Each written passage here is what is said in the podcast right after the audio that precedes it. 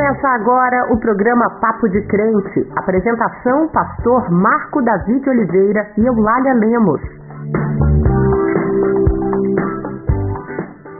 A paz do Senhor, meu irmão, a paz do Senhor, minha irmã. Paz do Senhor a todos os ouvintes que nos acompanham. Hoje eu, Eulália Lemos, faria o programa sem o pastor Marco Davi. Ele está em Atlanta participando de uma conferência na Igreja Batista Ebenezer, a igreja pastoreada pelo Martin Luther King, um dos líderes mais importantes da história na luta pelos direitos dos negros. E eu tenho certeza que na próxima semana o pastor Marco estará cheio de novidade para nos contar. Mas, meus irmãos, não fiquem preocupados, porque, como fazemos em todos os programas, vamos orar juntos, refletir sobre a palavra de Deus, cantar louvores e, é claro, que não poderíamos deixar de conversar sobre os últimos acontecimentos em nosso país, porque afetam diretamente a nossa vida. Nós teremos também o nosso tradicional giro de notícias, o Dizem Por Aí, com a pergunta do ouvinte, e uma entrevista com o Márcio, que é economista, doutor em ciência política e professor na Universidade Estadual de Campinas, a Unicamp. O programa hoje está muito bom. Ainda estamos no início do ano e também no início de um novo governo. Infelizmente, o nosso país retornou ao mapa da fome, com mais de 30 milhões de brasileiros vivendo em vulnerabilidade alimentar, que são aquelas pessoas que vivem sem condições de fazer no mínimo três refeições diárias. Além disso, o desemprego aumentou e a desigualdade social se agravou muito. Não precisa ser economista para ver como está alto o custo de vida nos últimos anos, não é, meu irmão? Nós, enquanto evangélicos e cidadãos brasileiros, temos o compromisso de orar pelos nossos governantes. Vamos pedir a Deus que abençoe nossas famílias e nos faça sensíveis à necessidade do nosso próximo, como se fossem nossas necessidades. Senhor Jesus, nos colocamos diante de Ti com um coração alegre, esperançoso mas também preocupados devido aos recentes acontecimentos no país. Nos últimos dias temos assistido grandes transformações pelo Brasil, celebramos a democracia, a participação popular nos ministérios, Senhor, instituídos pelo novo governo federal após a eleição de Lula como presidente. Ministérios que dão voz, entre outros, aos povos indígenas, às mulheres, aos que sofrem e mais precisam. Senhor, ficamos felizes ao ouvir de um ministro que todos os brasileiros e brasileiras existem e são importantes, como são importantes para ti.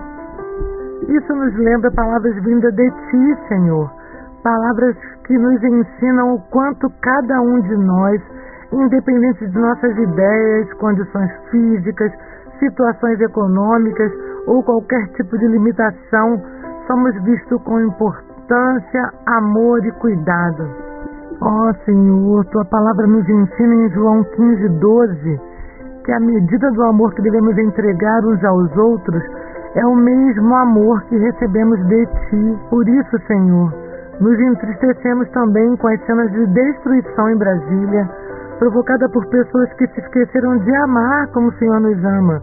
Pessoas que querem destruir ao invés de construir uma nova nação. Pedimos misericórdia, Senhor, sobre o nosso país e que sua paz se estabeleça diante dessas situações. Assim te pedimos e te agradecemos em nome de Jesus. Amém. Os meus mandamentos e os guardar.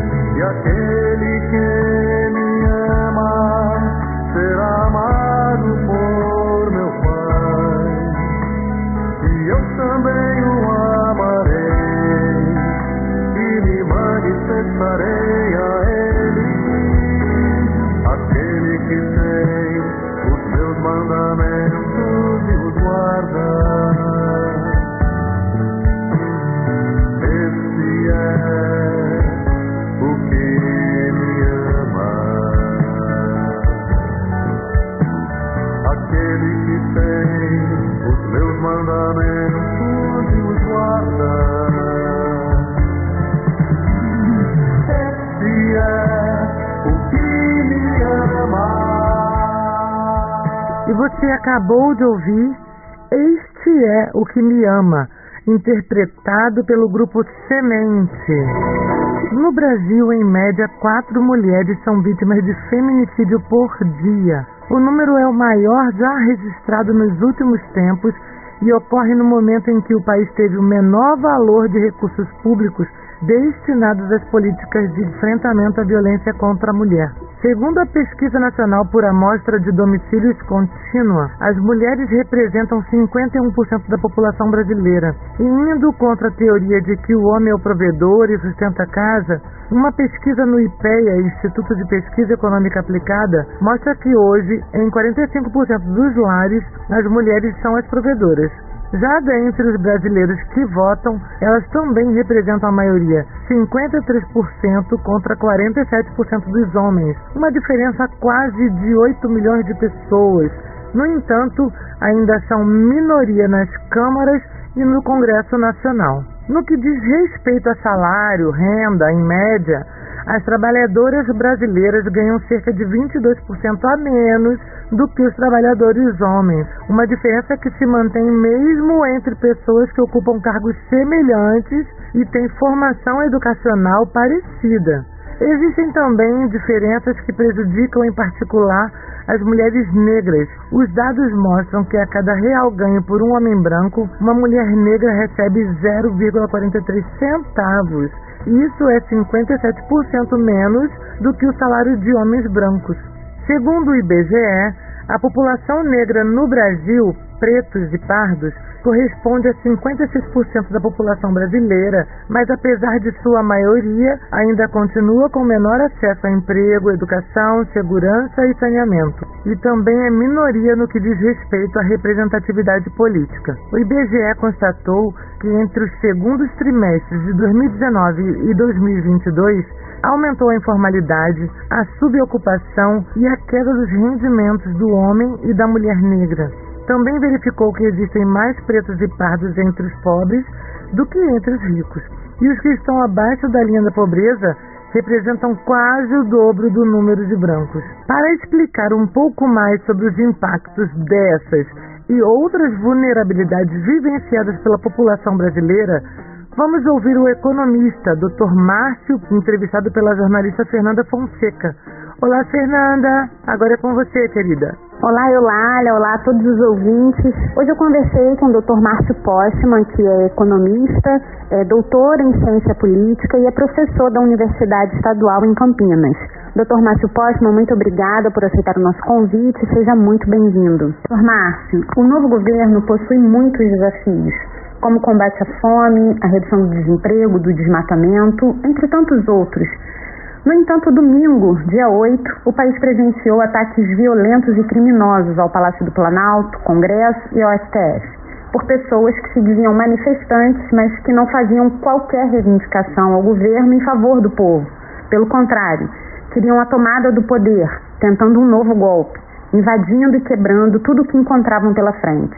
Na sua avaliação, como será possível promover a paz social diante desse cenário? Nós devemos recuperar brevemente eh, o que está em curso no Brasil eh, desde o ano de 2016, quando houve a interrupção da trajetória democrática do governo da presidenta Dilma.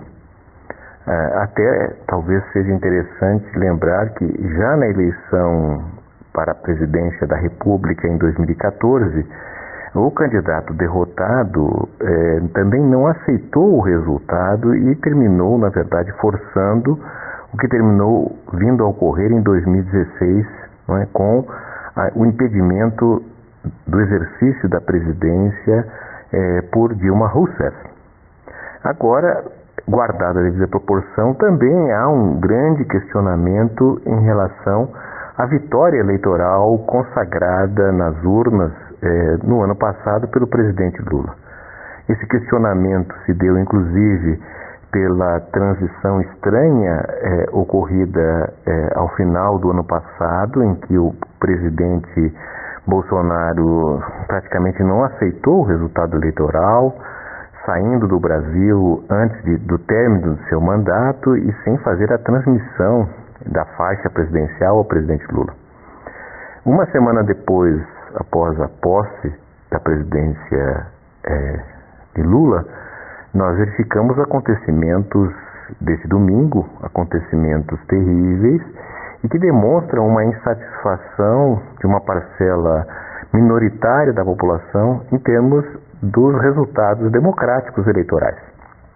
Bem, é, isso é uma constatação e me parece que é, o curso é, desta situação aponta para o isolamento da extrema-direita, que configura justamente aqueles que não aceitam a democracia, o resultado eleitoral, porque é, os três prédios físicos que contemplam a base da República Brasileira, ou seja, o poder judiciário, o poder legislativo e o poder executivo, foram frontalmente atacados, destruídos, o que é uma demonstração da incapacidade de aceitar a República e a democracia no Brasil.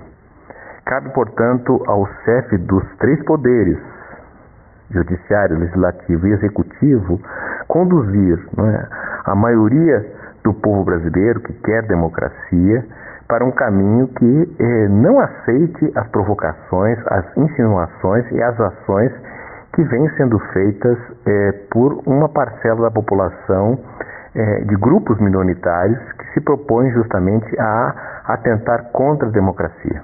Entendo que o, o ato ocorrido no domingo passado é uma demonstração de que o Brasil está maduro suficientemente para suas instituições da democracia seguir funcionando e o governo se mostra mais forte, com amplo apoio, maior do que tinha, inclusive, quando tomou posse eh, no primeiro de janeiro, e terá as condições, me parece, melhores para poder consagrar uma maioria política que ofereça resultados concretos à população, porque a democracia demonstra ser a melhor forma de governo que se constituiu até o presente momento. O presidente Lula recebeu o país com mais de 30 milhões de pessoas passando fome, uma alta taxa de desemprego e a desigualdade social muito agravada. Como governar em favor dos mais pobres e necessitados frente a tantos desafios?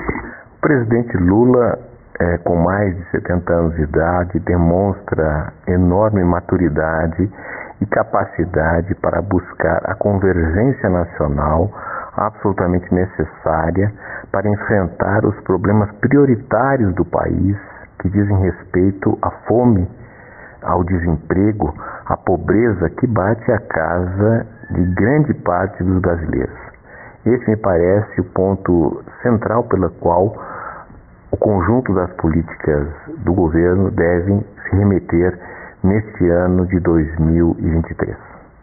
Mas é claro que o mandato de quatro anos, pelo menos, deve contemplar aspectos é, muito importantes no que diz respeito à retomada do crescimento econômico, pois é ele que propicia condições melhores de ocupação e de renda, especialmente num país em que há um conjunto enorme da população é, disputando um posto de trabalho.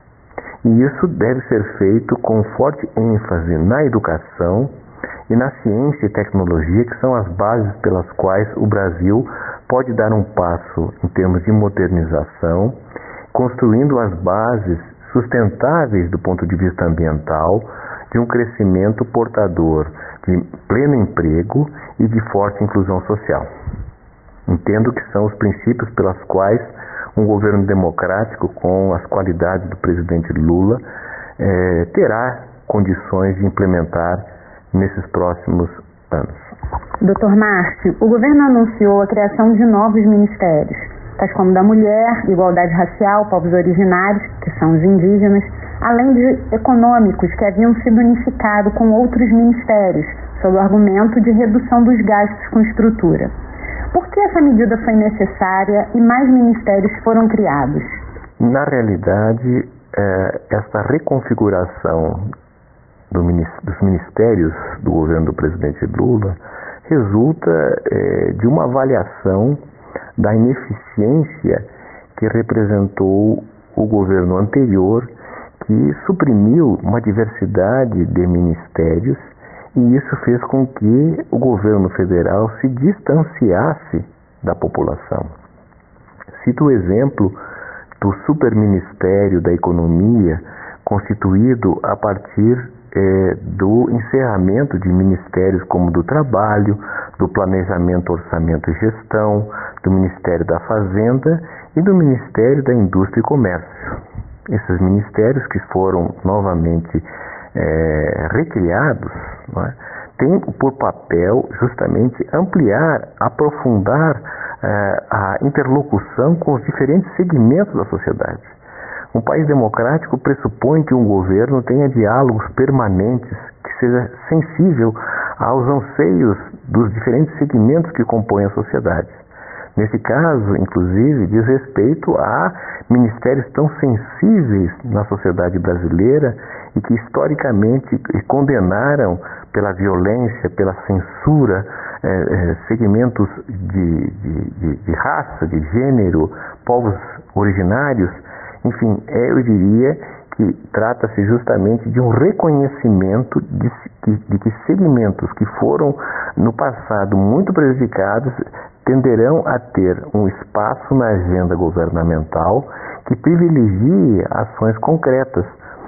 E por conta disso, a reconfiguração do ministérios visa justamente atender eh, a essas diferenças que o Brasil traz ao longo de sua história. Lembrando que a, a reconstituição é, de ministérios não significou adicionais de custos, pelo contrário, significou a redivisão dos mesmos gastos que já existiam em ministérios concentrados, mas que agora, é, pela sua ampliação, permitem com o mesmo gasto atender de forma democrática segmentos sociais diferentes e prioritários na sociedade brasileira. Eu encerro essa entrevista, Eulália, pedindo a Deus que dê sabedoria aos nossos governantes para combaterem todos os problemas enfrentados pelas mulheres, pelos homens e mulheres negros, que são os mais pobres, pelos indígenas e tantos outros problemas vivenciados pelos brasileiros. Que todos, sem distinção, voltem a ter comida no prato, emprego, dignidade e paz. Até o próximo programa. Os sonhos de Deus são maiores que os teus, tão grandes que nem pode imaginar. Não desanime, filho, alguém te consolar. Nas minhas promessas, volte a acreditar.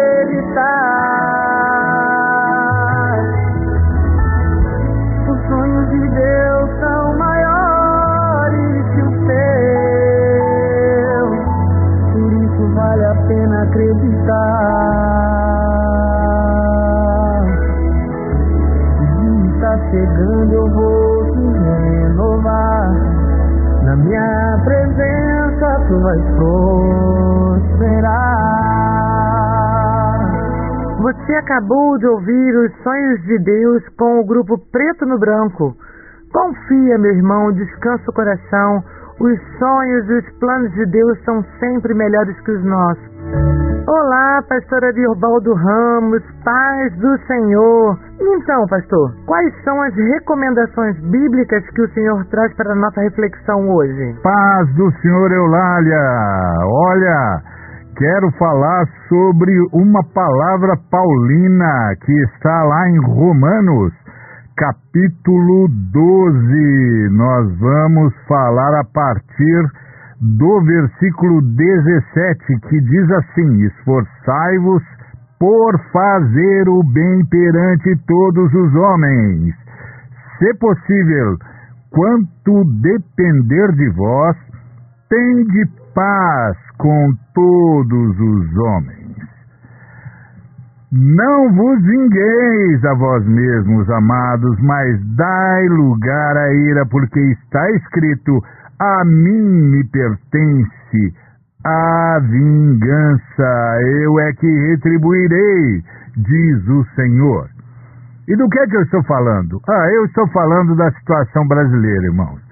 Nós viemos de quatro anos de situação muito tensa, complicadíssima, e divisões nas famílias, divisões eh, em tudo quanto é canto da sociedade, principalmente divisão na igreja, vê se pode. Na igreja, amados irmãos e irmãs, na igreja. Então, nós estamos aí com o ano novo e governo novo.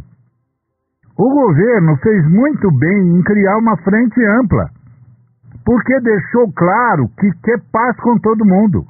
Inclusive chamando para essa frente gente que no passado foi adversário político, gente que inclusive atacou o, presidente. O presidente mostrou uma disposição de diálogo e reconheceu que a força está na comunhão.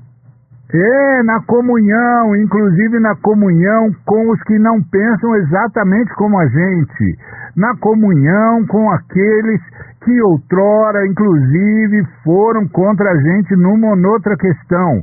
A comunhão, irmãos, a comunhão, ela não é resultado de concordância absoluta, ela não é resultado de todo mundo pensar igual, a comunhão é resultado do desejo pela paz, pela convivência, pela convivência pacífica e prazerosa e construtiva. E não haverá isso se não houver liberdade de opinião e se não estivermos dispostos a caminhar com aqueles que, inclusive, não pensam 100% como a gente. Então, isso tem que ficar muito claro, irmãos. Por isso, a gente fala em governabilidade no Brasil, eu sei que é uma coisa muito mais complexa, porque tem a ver com o, o, legislativo, tem a ver com o número de partidos que nós temos, as forças que compõem o Congresso Nacional, mas o princípio da governabilidade é o princípio da busca pela paz em favor do bem comum, em favor do bem de todos e todas. Portanto, eu quero saudar o novo novo ano e quero saudar a, a, forma com que o presidente Lula começa o seu governo, dando oportunidade e possibilidades diferentes da dele, chamando uma frente ampla de brasileiros para a retomada da democracia. Eu espero que esse espírito, que é um espírito de pacificação, se espalhe por toda a nação e que principalmente seja na igreja que ele mais floresça e mais seja efetivo. Porque é o que o apóstolo Paulo disse: não pode haver revanchismo.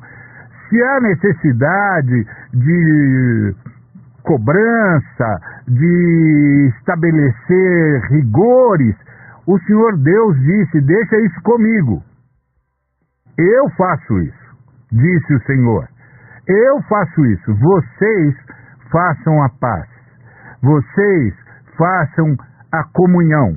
Vocês façam a construção de uma sociedade comum, abençoadora para todas e todos. Por isso, governabilidade, na perspectiva da palavra de Deus, é a busca da paz entre todos os homens pelo bem comum, por aquilo que é maior do que tudo que eu particularmente possa querer, porque é o bem da sociedade. Uma sociedade democrática, uma sociedade livre e uma sociedade de igualdade, de justiça social. É isso que nós queremos e é isso que nós buscamos, e isso tem de ser fruto de um acordo, de uma comunhão, de um consentimento mútuo. Que Deus nos abençoe. Dizem por aí, dizem por aí, dizem por aí, dizem por aí, por aí, dizem por aí. Bom dia, me chamo Helena E tenho recebido muitas mensagens no grupo da família dizendo que a partir de agora o Pix será pago. É verdade isso? A paz do Senhor, irmã Helena, isso é mentira. As operações realizadas através do Pix só são cobradas de empresas, pessoas jurídicas de modo geral. Para nós, pessoas físicas, não há nenhuma cobrança, fique tranquila. O Banco Central informou que as novas regras apenas alteram limites de valor para as transações, horários e dão a possibilidade de aumento do valor do limite para a retirada de dinheiro pelo Pix Saque e pelo Pix Troco. Obrigada, Helena, por mandar sua pergunta para cá, sua dúvida. Tenho certeza que era dúvida de muitas outras pessoas. Muito obrigada.